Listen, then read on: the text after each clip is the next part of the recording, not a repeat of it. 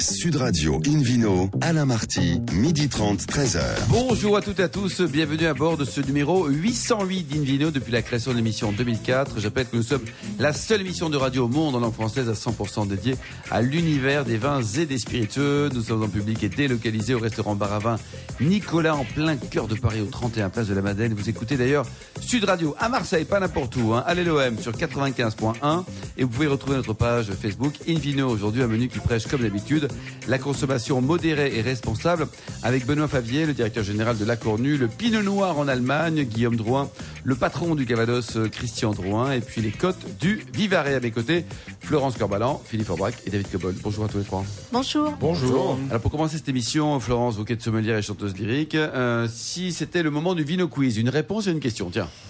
Alors, je vous rappelle le principe. D'abord, chaque semaine, nous vous posons une question sur le vin et le vainqueur gagne un beau cadeau, à savoir un abonnement de six mois au magazine Terre de Vin. La semaine dernière, la question a été Parmi ces cépages, lequel n'est-il pas présent dans les vignes des harpans du soleil? Réponse A, le pinot noir. Dans le Calvados, en Normandie, on précise pour ceux qui n'auraient pas écouté, ce qui est pas Oui. bien d'ailleurs. Réponse B, le mourvèdre. Région très ensoleillée, comme chacun le sait. De plus en Réponse C, mais oui, c'est un microclimat là-bas. Réponse C, le pinot gris. La bonne réponse était la B, le mourvèdre. Cette semaine, Florence, Le gin de la maison Drouin est, élaboré à partir de comment vous l'écrivez, Jean G-I-N. Oui. C'est pas mon gin. Non, c'est pas au Jean. Réponse A, 30 variétés de pommes et 8 aromates. Euh, réponse B, baie de genévrier uniquement. Réponse C, raisin de Normandie. Pour répondre et gagner un abonnement de 6 mois au magazine Terre de Vin, rendez-vous toute la semaine sur le site invinoradio.fm, rubrique Vino Quiz. Le gagnant sera tiré au sort parmi les bonnes réponses. Merci beaucoup, Florence Et, et Corbalan. ga- gagnera une cuisinière. Ah, mais justement, ça tombe bien parce qu'Invino Sud Radio accueille maintenant. Benoît Favier, le directeur général de la Cornue. Bonjour Benoît. Bonjour Alain. Alors vous êtes né en 1977, euh, diplômé d'une belle école de commerce qui s'appelle lycéenne, doublé d'un master à Aston et votre premier job c'était chez Sanofi. Racontez-nous un souvenir du Guatemala à l'époque. Euh, alors oui, hein, le- mon- un, un des souvenirs qui m'a le plus marqué au Guatemala, c'était euh, lors d'une visite et d'une réunion un peu particulière où euh, on- six personnes devaient être réunies dans le cadre d'un audit interne. Et lorsque, lorsque j'arrive à cette réunion, je me rends compte que, que chaque personne euh, est en train de mettre euh, un revolver sur la table, à, à- à part, à part moi. Et, euh, et tout le monde se, se- commence à me regarder de, ma- de manière insistante, sans, sans doute attendant à ce que je mette mon, mon propre revolver sur la table. Et, euh, et le, le malaise commence à monter lorsque, lorsque moi, mon voisin de gauche euh, co- commence à me sourire et, et me tape du coude en me disant euh, Allez en- vas-y, en, fait, mets-le. euh, en fait, oui, au, au- au Guatemala, tout, tout le monde porte une arme parce que le port, port d'armes est libre. Et, euh, et on je crois que la, la- la moyenne des armes au Guatemala, c'est trois par personne. hein. Pe- Peut-être, ouais, Ouais, trois, trois et demi. ouais. Et, euh, Et Ils ont cru que vous aviez une arme planquée, que c'était. ils ont cru que j'avais une arme Ouais. planquée et disent en signe de paix, en fait, euh, quand une réunion démarre, tout le monde pose son arme sur la table parce qu'on a peur que lorsqu'on la met pas sur la table, on la garde sous la table Eh oui, oui. pour abattre un de ses Bon, interlocuteurs. alors, euh, en qui- qui nous dit 2006, quelque chose qui est Benoît, c'est une vie plus calme. hein. Vous rentrez chez Vuitton, il y avait moins d'armes à feu là-bas, non Hein Il y, a- Oui. il y avait, il y avait un petit peu moins d'armes à feu, un, Bon. peu plus, un peu plus de sac à main, su- superbe expérience, ma- magnifique entreprise. Bon, et vous avez rejoint la Cornue donc en 2008. Alors un mot sur l'historique de cette marque euh, mythique. hein. Tout débute en 1908. Oui, marque, euh, marque plus que centenaire et qui a démarré en 1908 euh, avec des ateliers euh, basés d'abord à Courbevoie. Aujourd'hui, nous avons nos ateliers euh, euh, toujours basés en, dans le bassin parisien euh, à Saint- à Saint-Ouen-l'Aumône. Vous produisez là-bas. hein. On produit toujours fabriqué artisanalement à la main à Saint-Ouen-l'Aumône, Ah, dans, c'est le Val- extraordinaire, dans le Val d'Oise. Et ça appartient à qui aujourd'hui l'entreprise? Aujourd'hui, on a, on a un actionnariat américain Oui. et, euh, et un personnel français. Alors justement, c'est quoi les plus techniques? Parce que d'abord, un, vous c'est grave, parce que quand vous vendez une cuisine, la, la Cornue, là, ça dure trois siècles.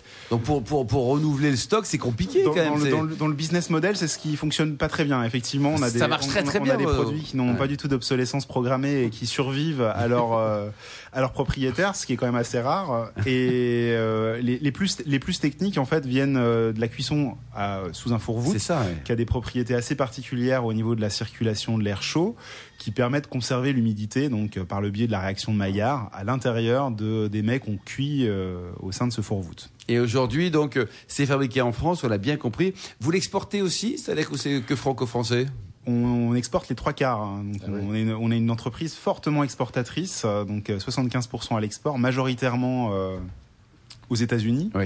Euh, surtout parce que les, toutes les stars américaines nous ont et, et Oui, se postent gentiment sur Vous dites Instagram. star parce que nos- le, prix nos moyen, ça va de combien combien? Le premier prix, des... bon, il n'y a pas, de- y a Oh, pas le, de dernier pro- prix. le premier prix est très modeste, hein, ça démarre à 6000 euros Oui. et, euh, et, et- et ça finit sur des budgets que Monsieur Cobold peut se permettre autour de, de, 35-40 000. Oui, mais gentil. ça s'appelle Oh, ça un va. produit luxe, quoi. C'est très bien ça. Ça Alors, il paraît que vous avez beaucoup de clients euh, VIP, mais notamment il y a eu une anecdote avec une certaine Catherine Deneuve. Je ne sais pas si vous connaissez Florence Non, Catherine pas du Deneuve. tout. Non, non, vous Philippe Forbach non. non plus. Il est non. arrivé de, même de jouer avec elle. De jouer avec À quel jeu Le jeu, le jeu- le jeu des bijoutiers, parce que c'est dans Place Vendôme, Ah, très bien, oui. le film de Nicole, de Nicole Garcia, dans lequel je joue le sommelier du Ritz. Alors, qu'est-ce qui s'est passé avec euh, Catherine Deneuve, Benoît Euh, Avec Catherine Deneuve, il s'est passé une petite anecdote euh, avec notre service client où on a une, une jeune embauchée à notre service client qui, euh, au cours d'un déjeuner, nous, nous mentionne euh, dans ses premiers jours euh, que, le, que le matin, elle, elle a eu une personne un peu plaisant, qui faisait pas mal de plaisanteries, qui se faisait passer pour Catherine Deneuve et, qui voulait euh, qu'on répare, euh,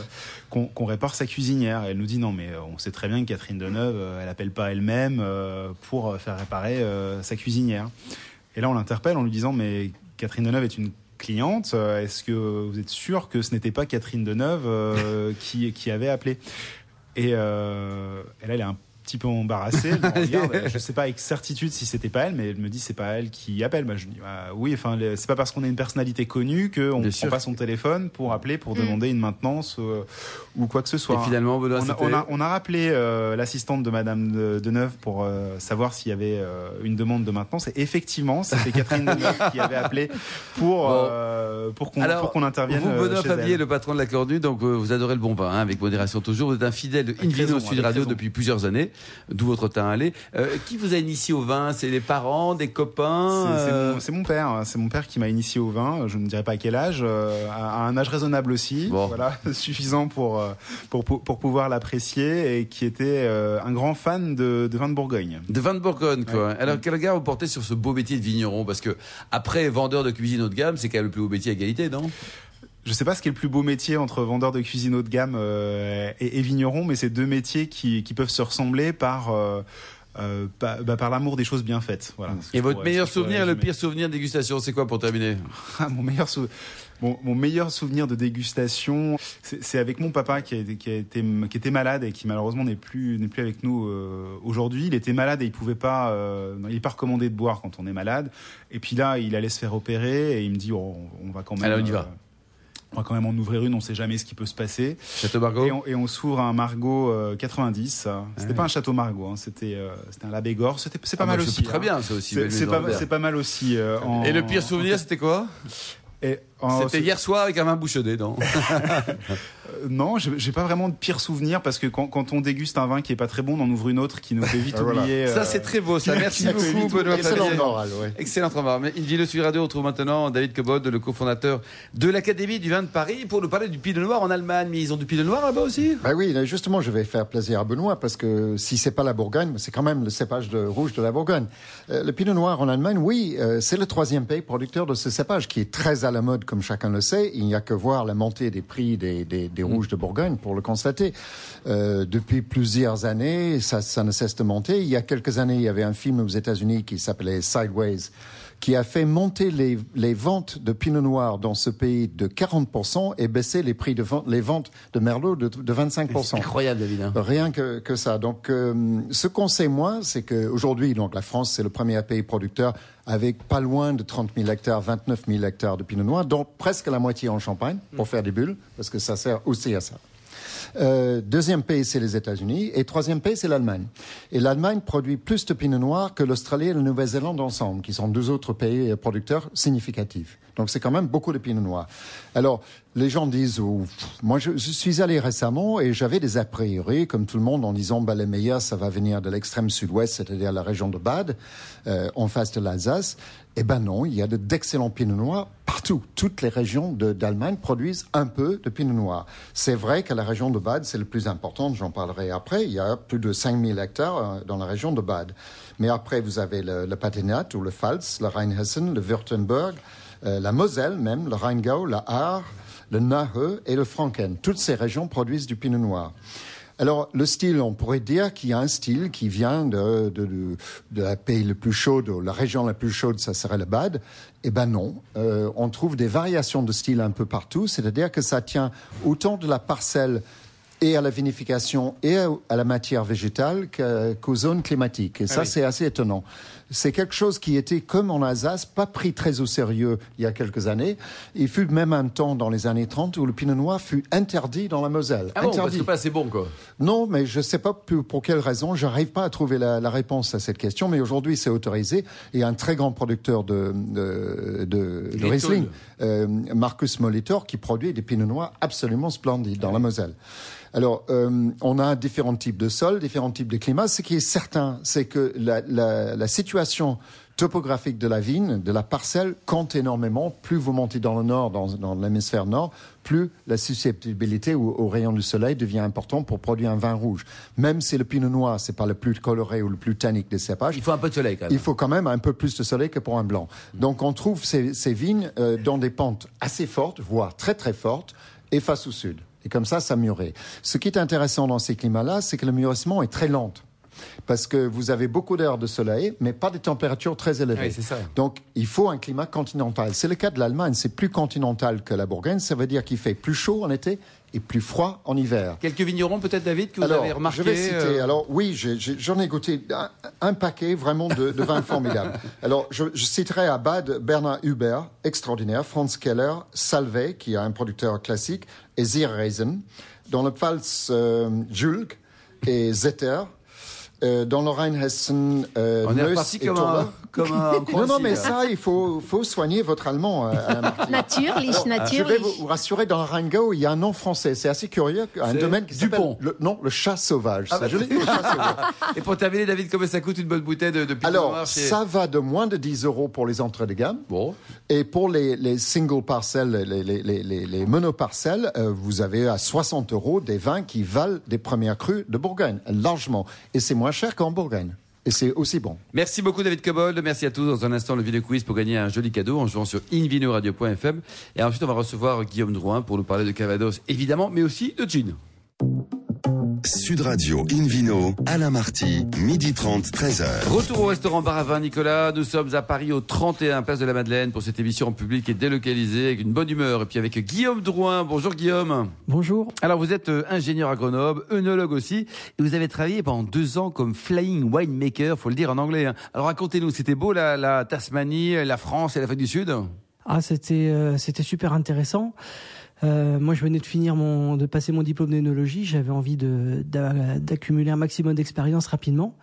Et, et donc, j'ai, ben, c'était c'était une bonne façon de, de faire deux vinifications par an et de, de découvrir comment les Australiens travaillaient, comment on travaillait en Afrique du Sud, et puis bah, aussi comment on, on travaillait dans notre pays, de mettre tout ça en comparaison. Donc vous avez beaucoup appris quoi. J'ai beaucoup appris, et puis c'est aussi euh, intéressant de travailler dans différentes cultures. Les plus jolies, ce sont les Sud-Africaines ou les Australiennes Ah, ah, Joker. sud- sud-africaine, sud-africaine. Alors vous avez également travaillé dans, dans le Rhum, c'est ça? J'ai travaillé dans le Rhum, oui, en Haïti. Euh, ah, C'est une belle expérience. Ça. Combien de temps vous êtes resté en Haïti? J'y étais, ben, en fait, pendant les deux années où je faisais du flying winemaking, entre deux vinifications, j'habitais en Haïti. Et donc, euh, comme je tournais un petit peu en rond sur l'île, j'ai proposé mes, mes services à, à chez Barbancourt, qui était la, qui est la jolie romerie de de- d'Haïti.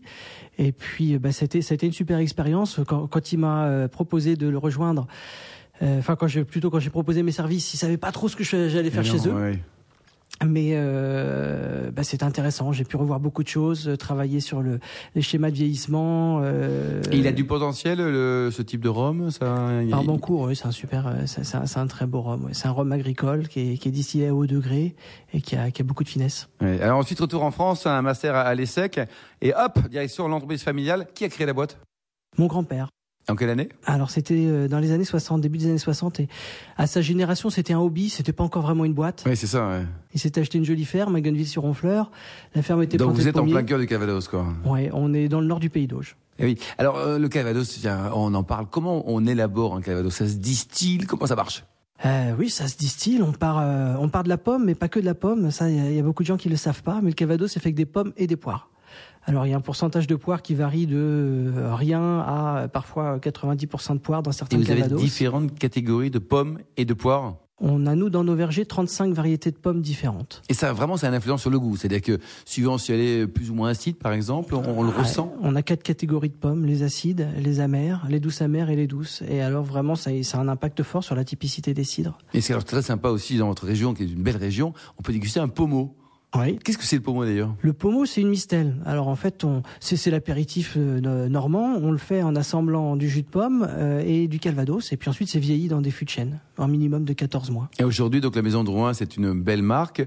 Euh, ça s'exporte, c'est-à-dire que vous vendez également ces- ces- ce noble Cavados en dehors de nos frontières? Alors 70% de la production est, est exportée chez nous, dans, une, dans un peu plus de 50 pays. 50 pays, quoi. Le premier pays hors France, c'est lequel? C'est la Russie. C'est la Russie, quoi. C'est... Les, ouais, les trois pays euh, les plus importants pour nous sont euh, la Russie, le Japon et les États-Unis. Bon, alors le pommeau, je comprends, le Cavados aussi, je comprends Guillaume, mais du gin, qu'est-ce que vous faites sous la marque Drouin du gin? Ça c'est ça c'est mon côté œnologue et, et, et un petit peu savant fou. Euh, je suis quelqu'un d'assez curieux, puis j'ai toujours été passionné par l'univers des arômes. Et puis bon, bah, dans le cahier des cha- dans dans le cahier des charges des, du Calvados, on a quand même des règles assez strictes. Alors on a une certaine latitude, mais enfin le, le Calvados c'est le Calvados. Et moi, ce qui m'amusait dans le gin, c'est qu'on on peut faire beaucoup plus de choses. Et alors j'ai commencé à me poser la question euh, est-ce qu'on peut faire un bon gin en travaillant avec des pommes à cidre? Oui, c'est ça. Et alors? La réponse est J'espère, j'espère qu'on a réussi. Euh, on a vraiment sélectionné que des hum, que des ingrédients qui se mariaient avec la pomme et avec le genièvre. Et puis autre spécificité de notre gin, chacun de ces euh, ingrédients est macéré et distillé séparément. D'accord. C'est-à-dire qu'on a neuf distillats séparés qui vont être assemblés juste avant la mise en bouteille et qui nous permettent de produire Vous ce gin. vous éclatez là, monsieur l'onologue, l'ingénieur agro, là c'est génial, non? Bah, c'était un peu ça l'idée, c'était Ouais. de faire un projet nouveau. Et il y a d'autres produits où vous limitez au Cavados et au gin, où vous avez encore créé d'autres choses? Il y a quelques projets en, tête, mais c'est trop tôt pour, euh, pour en parler. ouais, c'est pas mieux. Et travailler en famille, vous êtes le patron de boîte familiale, votre papa travaille toujours en entreprise, il y a, il y a des sœurs, des frères, enfin, la Alors, j'ai- mon père qui est toujours assez actif. C'est c'est moi qui dirige la, la société aujourd'hui, mais bon, mon père ça a toujours été un passionné. Alors euh, il est inoxydable et inarrêtable. Et c'est une chance pour le groupe. Hein.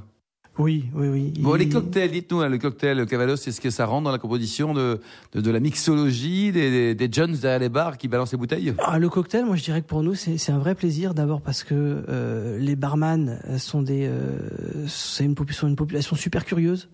Euh, c'est des enfin, c'est des curieux euh, dans le bon sens du terme. Je veux dire. C'est Ouais, pas des- geeks sont- de la bouteille, quoi. C'est ouais, c'est des passionnés quoi. C'est des passionnés qui adorent apprendre. Donc on, on en reçoit beaucoup à la distillerie.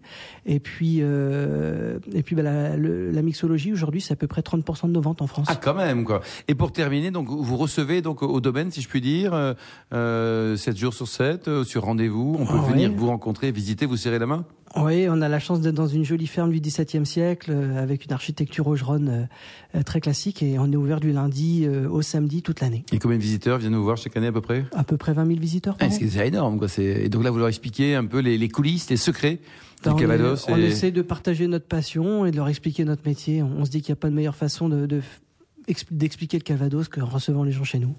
Merci Guillaume Drouin, vous êtes parfait. Une vidéo sur radio, on retrouve maintenant Philippe Forbrac, meilleur sommelier du monde, pour nous parler des côtes du Vivarais. Mais, mais c'est où ça Vivarais là? Viva, Et Le Vivarais Vivarais, c'est le nord du Gard et le sud de l'Ardèche. Ça s'écrit comment. Philippe? Ça s'écrit euh, Ah, on va demander à Charlotte. Vive, alors. Viva, les Viva, sous les Viva, mesdames et messieurs, Vive. En un seul mot, R-A-I-S. Ah, Ouais, oui, c'est ouais. vrai. Alors c'est c'est une appellation euh, qui est AOC depuis un certain nombre d'années déjà, qui s'étend sur 435 hectares de jolis coteaux sur la rive droite du Rhône. Donc dans cette côte du Rhône méridionale, à cheval sur les départements, j'ai dit tout à l'heure, du, du Gard et de l'Ardèche, on est à peu près à la hauteur de Montélimar pour sa partie nord. Et on descend après euh, vers Orange, si on veut, mais sur La sur région est superbe, c'est- hein. très joli. C'est une région qui est réputée euh, à la fois pour ses, ses balades et notamment À vélo, euh, ses notamment. balades à Les vélo, de à Je cheval préfère le canoë, aussi. moi, dans les gorges de l'Ardèche. Et, et le canoë, effectivement, euh, individuel, ou alors des, des, des, des Ou à gros, deux. des gros boudins aussi. oui, Il y a des aussi, on peut Ah descendre oui, les gros des- Comment ça, des gros boudins Oui, ça s'appelle comme ça. je hein.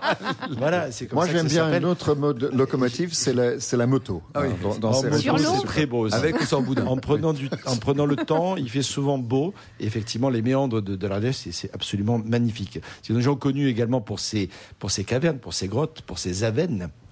La veine Marzal, notamment, fait partie des, des, des plus connus. Grande et de d'ailleurs, certains vignerons aujourd'hui, et, et des, des Côtes du Verre en particulier, ou des Côtes du Rhône, parce qu'il y a aussi une appellation Côte du Rhône qui jouxte cette appellation, euh, ils élèvent effectivement euh, des vins dans, dans ces avennes à plusieurs dizaines de mètres de profondeur. Euh, certains sont, sont des véritables caves naturelles extraordinaires. Est-ce que c'est les vins qui ont bu euh, l'homme Cro-Magnon? C'est peut, peut, peut-être, peut-être pas. Alors, il y avait, il y avait des, il y a des stalactites et des stalagmites. Ils ont créé des vinolites, exactement, pour un petit clin d'œil sympathique, notamment à cette, à cette façon de faire vieillir effectivement les, les vins, soit, en- soit directement dans des barriques à l'intérieur, soit en bouteille également à l'intérieur de, de ces avennes. Alors, on y produit euh, essentiellement des, des, des, des vins rouges, hein, c'est 52% de vins rouges. Ah, quand même, oui. 42% de rosé. C'est vrai que c'est une région qui se prête assez bien à produire des rosés depuis très longtemps. Et un tout petit peu de blanc, 6%. Et comme toujours, euh, les blancs, même s'ils sont minoritaires dans ce genre d'appellation, sont souvent pertinents. Et on trouve des grenaches blancs euh, absolument Ah oui. magnifiques. Gris des vins- non Pas tellement, c'est plutôt la. Marsanne qui est le deuxième cépage utilisé dans le coin.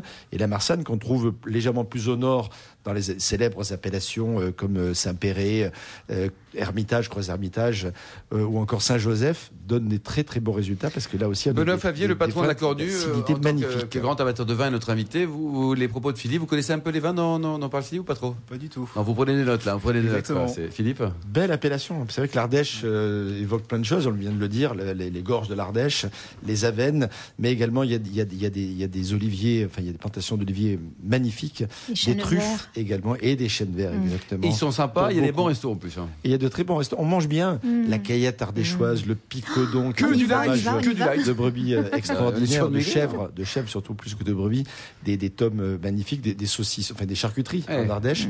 C'est une, c'est une, c'est une région euh, qui, euh, qui, euh, une région sauvage. Il y a encore, euh, c'est peu habité finalement l'Ardèche. hein. Euh, C'est une région. Il y euh, a plus de chèvres que d'hommes. hein. c'est ce qui se dit. hein. Euh, mais c'est une région qui, qui, a, qui a gardé euh, beaucoup d'authenticité finalement. Et euh, j'ai la chance d'y aller euh, de temps en temps et de, de profiter justement un peu des, des bienfaits de cette belle appellation. Alors, j'ai parlé des cépages pour le blanc, euh, j'ai parlé un peu du rosé qui est souvent élaboré à partir de Grenache, Syrah et de Cinsault, euh, et de Carignan un petit peu aussi. Les rouges sont intéressants. On trouve des rouges euh, avec beaucoup de matière, de la densité, des vrais rouges de gastronomie euh, qui peuvent vieillir aussi facilement une dizaine d'années sans Ah, quand aucun, même, 10 sans ans, c'est aucun bien. problème. ouais. Il y a des domaines qui se, qui se sont révélés, je pense à Galetti par exemple, qui fait partie des domaines de référence. Pécoras, qui est un très joli domaine aussi. C'est un joli Oh, nom. Pécoras. c'est un- c'est ça, un- ça fait pécorer un fromage de Ouais, chèvre. Pecorino. Pecorino. Pecorino Pécoras. Et puis quelques caves coopératives, parce qu'il faut, il faut quand même Ah oui. dire que ce sont les caves coopératives, et notamment les vignerons des choix, Ouais, qui ont sûr. maintenu Une dynamique, en, en- en- Mm. voilà, euh, en vie quelque part cette appellation, parce qu'aujourd'hui, euh, la, la majorité d'ailleurs de, de, de la- de l'appellation euh, est vinifiée en cave coopérative, les vignerons des Ah oui. choix du côté de Rioms. Il y a du bio aussi par là-bas, non? De plus en plus. Oui. Il faut dire que c'est une région qui se prête bien à la, à la- à la- à la- à la culture bio, un peu naturellement, même si, jamais, si- même si c'est jamais simple, euh, notamment grâce euh, au, au vent qui permet Oui. d'assainir complètement. Ça c'est bien, on n'a pas bossé, on attend qu'il y ait un peu de vent. On dit euh, un, un- un coup de vent vaut un traitement. hein. Donc euh, quand le Mistral souffle, Ouh, ça faut doter ça, quel- Benoît. quelque hein. part, mais exactement. Un a coup de vent vaut un traitement. mais Exactement. c'est- Ça, c'est votre prochain slogan pour votre campagne de pub. là. Vous signez juste Philippe Orbrac. Voilà. Et donc, euh, mais par contre, il faut faire attention. hein. Si vous avez le cornu, euh, il faut mieux ce que un coup de Mistral. ça ne fait Oh pas non là plus. là là là là là là. Il faut être prudent au vent néanmoins, c'est quand Ouais. il est frais. Mais Mais euh, avant qu'une cornue s'envole, euh, c'est ça, fort. Pour une bonne tramontane quand même. hein. ça c'est clair. Quel que soit le prix, on en a pour. euh, On en a pour son poids. Voilà, exactement. Et non, ce sont, ce sont des vins qui sont euh, pas très connus, mis à part un peu localement. Euh, L'image de l'Ardèche est plutôt connue pour ses crus un peu plus au nord. Je pense à Cornas, par exemple, magnifique, Saint-Péret euh, ou, ou Saint-Joseph encore. Mais c'est une, c'est une région qui est, qui est vraiment extrêmement intéressante. Euh, gastronomiquement parlant, je l'ai évoqué tout à l'heure, il faut des plats avec de la matière, peu un tantinet de gras, la caillette ardéchoise. Oh Mais oui. Avec a les herbes on a et les oui. abats, c'est une merveille. Merci beaucoup Philippe Orbach, merci à vous Guillaume Drouin, Florence Corbalan, Benoît Favier et David Cobold. Fin de ce numéro d'Invino Sud Radio. Pour en savoir plus, rendez-vous sur sudradio.fr, invinoradio.fr ou sur notre page Facebook Invino. On se retrouve demain à 12h30 précise pour une nouvelle mission toujours en public et délocalisée au restaurant Baravin Nicolas à Paris 31 Place de la Madeleine. Nous verrons comment Bordeaux s'occupe bien de l'environnement après une petite balade à, à à. On parlera du champagne, de l'amour. On va recevoir un garçon formidable. Souhaitons-le. Vincent Couly, cofondateur du Red Wine RAID. Merci d'un excellent déjeuner. Restez fidèles à Sud Radio. Et surtout, n'oubliez jamais, respectez la plus grande démodération. Salut, salut.